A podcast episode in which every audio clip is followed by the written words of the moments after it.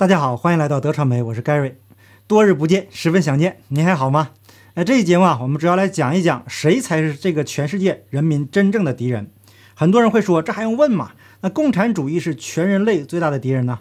当然，表面上我们看到的是，那中共做了无数反人类和灭绝人性的事情，当然应该是首恶。那实际上，共产主义可不只是在中国，它已经控制了整个西方的精英世界。那又有人会问了，那这跟中国人有啥关系呢？为什么中国人要做好最坏的打算呢？那咱们这一节目啊，就来掰开了揉碎了，好好的说一说。那相关内容啊，我已经写了文章，放在 Patreon 的会员平台。那再次提醒大家，即使您不订阅这个会员，也可以关注我的 Patreon 账号。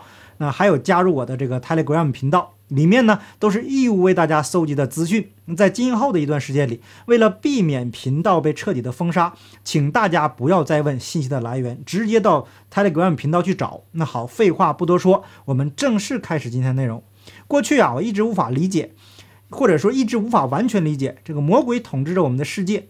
这明明是中共才是魔鬼，他只是统治了中国而已啊。那为什么说魔鬼统治着我们的世界呢？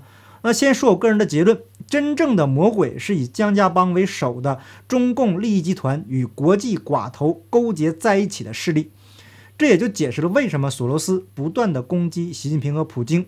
那实际上他们是反习不反共的，他们本身就是寡头共产主义，而习近平坚持的则是原教旨共产主义，或者说是浪漫共产主义。那普京是传统意义上的独裁政权，习近平和普京都。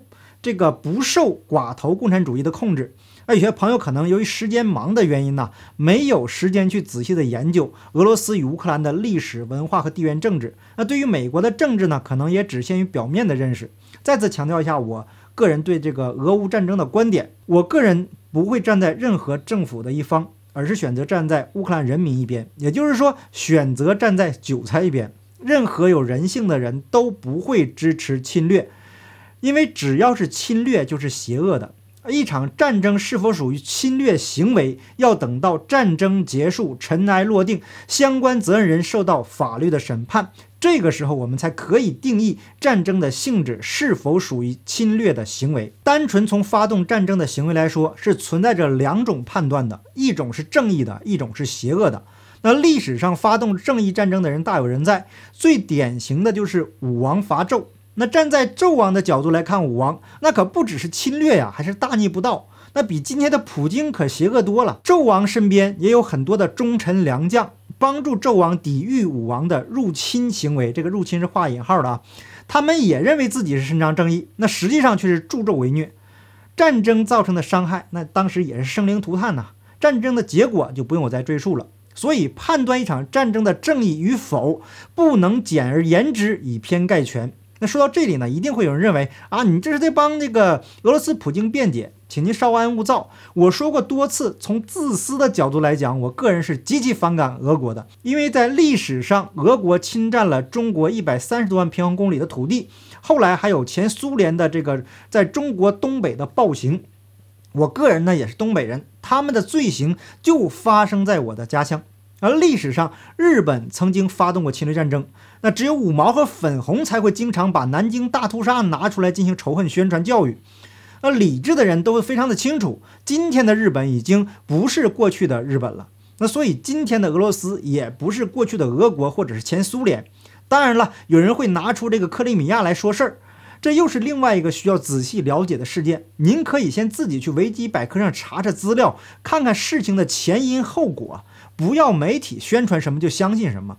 我个人的态度啊，已经非常的清楚了，所以我们需要了解真相，更需要知道谁才是人类真正的敌人。否则呀，您在啊自认为伸张正义的时候，实际上做的可能是助纣为虐的事。那今天左媒《纽约时报》公布了拜登儿子亨特·拜登电脑门的内容，大家都知道，在2020年大选期间，只要提到相关内容，就会被封杀或者被定义为不实内容。大家也知道，我这个频道啊，刚刚被封了一个星期。那现在呢？左媒开始公布亨特·拜登电脑门的内容了。那关于拜登家族跟乌克兰的相关资料，以及乌克兰一些实验室的这个资料，我这里呢就不做具体说明了。有兴趣呢，您可以去我的 Telegram 频道，里面有刚刚公布的大量文件。那至于拜登家族在乌克兰都做了什么，有乌克兰的前国会议员制作的纪录片，如果有时间呢，也可以去看一看。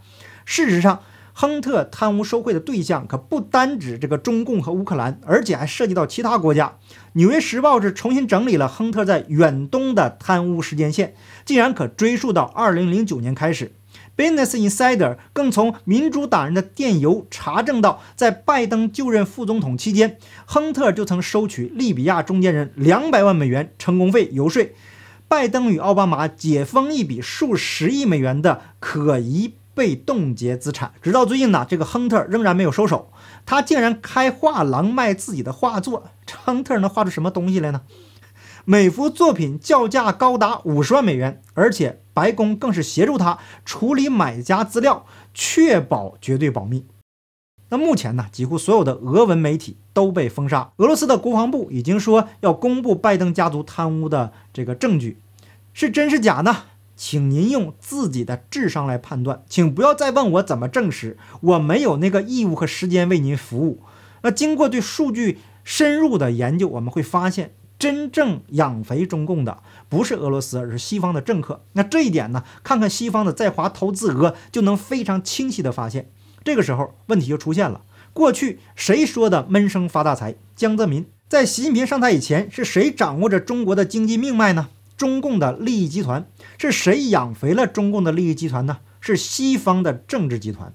那过去呢，他们利用中国人的勤劳以及大量的廉价劳动力，在中国也是赚得盆满钵满。所以，尽管过去中共的坏事做尽，西方的政客也只是象征性的谴责，没有任何实质性的惩罚。活摘器官这样的罪恶都能被掩盖，而被所有人忽略的一件事情是。到底有多少西方人曾经以旅游的名义到中共国做过器官移植？这些罪恶通通都被掩盖了。索罗斯、比尔·盖茨、巴菲特这些人在过去的二十年里面，在中共国得到了前所未有的推崇。正是这些金融大鳄通过极左思想以及对政客的控制，操控着整个世界的运作。而这种极左的思维模式跟共产主义没有本质的区别。而如果非要加以区分的话，我们可以定义为寡头共产主义。这里啊，只讲客观事实，没有任何所谓什么阴谋论的东西。可是随着川普和习近平的上台，他们过去的计划都被打乱了。那川普就不用多说了。虽然我个人从来不是川粉，但是我个人认为，目前全世界唯一毋庸置疑的正义的一方，就是川普领导下的美嘎运动。而习近平由于出生的环境以及接受的教育所限，已经被共产主义严重洗脑。他所坚持的是原教旨共产主义，所以他一直强调勿忘初心，就是不要忘记共产主义的初心。但是这种浪漫的共产主义思想是严重脱离社会现实的。一旦他取得成功，那毛泽东时代的悲剧将重演。习近平这种愚蠢的浪漫共产主义啊，已经被西方的左派势力和中共的利益集团视为绊脚石，而他们的另外一个敌人就是俄罗斯。因为普京奉行的是以东正教为基础的传统独裁制度，那我在过去的节目中多次说过，无论是民主还是独裁，都是工具。人的道德败坏了，再好的制度也没用。那通过普京过去历年的讲话，我们可以清晰地了解到，普京对共产主义有着清晰的认识。举个例子说，在二零二一年十月二十一日的讲演中，普京猛烈抨击极左意识形态在整个西方世界造成的社会弊病。他警告说，这与俄罗斯在一九一七年列宁革命期间所发生的情况没有什么不同。那另外，在俄乌战争爆发前的二月二十一日，普京再次长篇大论地痛斥共产主义。那在我准备制作节目，想要把他的讲话内容呈现给大家的时候，很不幸，账号被封了。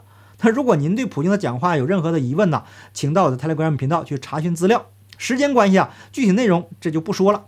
所以在这样的背景下，就产生了一个奇怪的现象：在外界看来，普京跟中共关系非常好，但是普京骨子里却是反共的。中共可以渗透西方任何国家，就是无法渗透俄罗斯，因为中共的手段和俄罗斯门儿清。那西方啊，这天天谴责中共，背地里却跟中共勾结在一起。普京遭到西方的排挤，本质上还是价值观的不同。那于是两个遭到排挤的独裁人物不约而同地走到了一起，可实际上却是各怀鬼胎，各取所需。记得有一段影片展示的淋漓尽致。普京看到习近平被各国领导人晾在一边，非常轻蔑地嘲笑习近平。大家可以想想，那这样的合作怎么可能稳固呢？在杨洁篪与沙利文谈判过后，当天的中国股市出现了暴跌。我当时发推说：“春江水暖鸭先知，资本的嗅觉是最敏锐的，一定是出了什么大事儿了。”当时的判断是谈判破裂，但是经过了几天的沉淀以后，发现问题可能出现了戏剧性的变化。那由于普京在乌克兰的战争打得并非想象中的那么顺利。那习近平啊，从来就没看到过西方国家展现出前所未有的团结。那这里的团结是画上引号了，几乎是杀敌一千，自损八百，不计国家成本和损失，不顾过去坚守的价值观，私有财产神圣不可侵犯，连瑞士都放弃了几百年的中立，全部一边倒的制裁普京。当然了，这是好事还是坏事，我们先放在一边。那习近平看到这个阵势，可能是被吓到了，死鸭子嘴硬，是坚决不承认支持普京。可是我们看到的情况是，在冬奥会期间，中俄签署了多项大单。那现在看来，这摆明就是给俄罗斯提供资金。无论他承认与否，大家都非常清楚。那在中美经过了七个小时的秘密谈判以后，中共的舆论风向开始改变了。央视竟然开始报道乌克兰军队摧毁了俄罗斯一千七百辆坦克。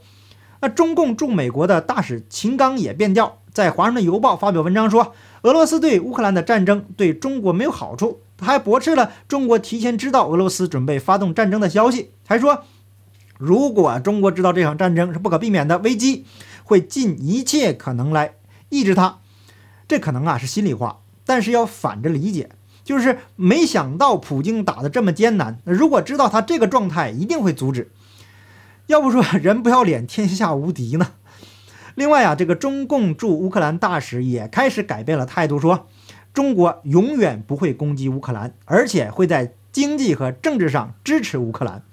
我们是否可以推断，习近平已经把普京给出卖了呢？那如果是这样的话呀，中国人可要真的要小心了。俄罗斯可是拥有核武器的国家，一旦普京退无可退，选择同归于尽，他最恨的人会是谁呢？一定是出卖他的人，习近平。那中国跟俄罗斯的距离就不用我说了，往哪儿扔核弹最方便呢？这个习近平如果不支持俄罗斯的话呀？那么一开始就不应该跟普京合作。那现在呢？俄罗斯深陷战争泥潭了，就应该继续挺俄罗斯到底，跟西方拼那个你死我活。这样啊，也许还有一条出路。那至少不会被人扔核弹。那且不说背叛盟友的人永远不会得到别人的信任。习近平支持普京发动战争是尽人皆知的事情。那无论中共如何狡辩都没用，这是事实。有鉴于习近平每次遭遇挑战都会做出最坏的选择，所以请中国的朋友们呐，做好最坏的准备吧。普京如果能够尽快达成所愿，跟乌克兰签订和平协议，这对全世界来说都是好消息。否则，我们所有人都要小心，因为没人知道俄罗斯的核潜舰在哪里，会在什么地方突然来上一枚核弹。这是一个黑白颠倒的世界，敢于传播真相的人被晋升。给大众进行洗脑宣传的被捧上天，不愿站队的被扣帽子，表面极力反共，实则共产余毒未除。当我们口口声声骂中共邪恶的时候，想想您自己是一个善良的人吗？请大家多一份宽容，善待与自己意见不同的人，因为我们都是韭菜，本是同根生，相煎何太急呢？好，感谢大家的点赞、订阅、留言、分享，我们下期节目见，拜拜。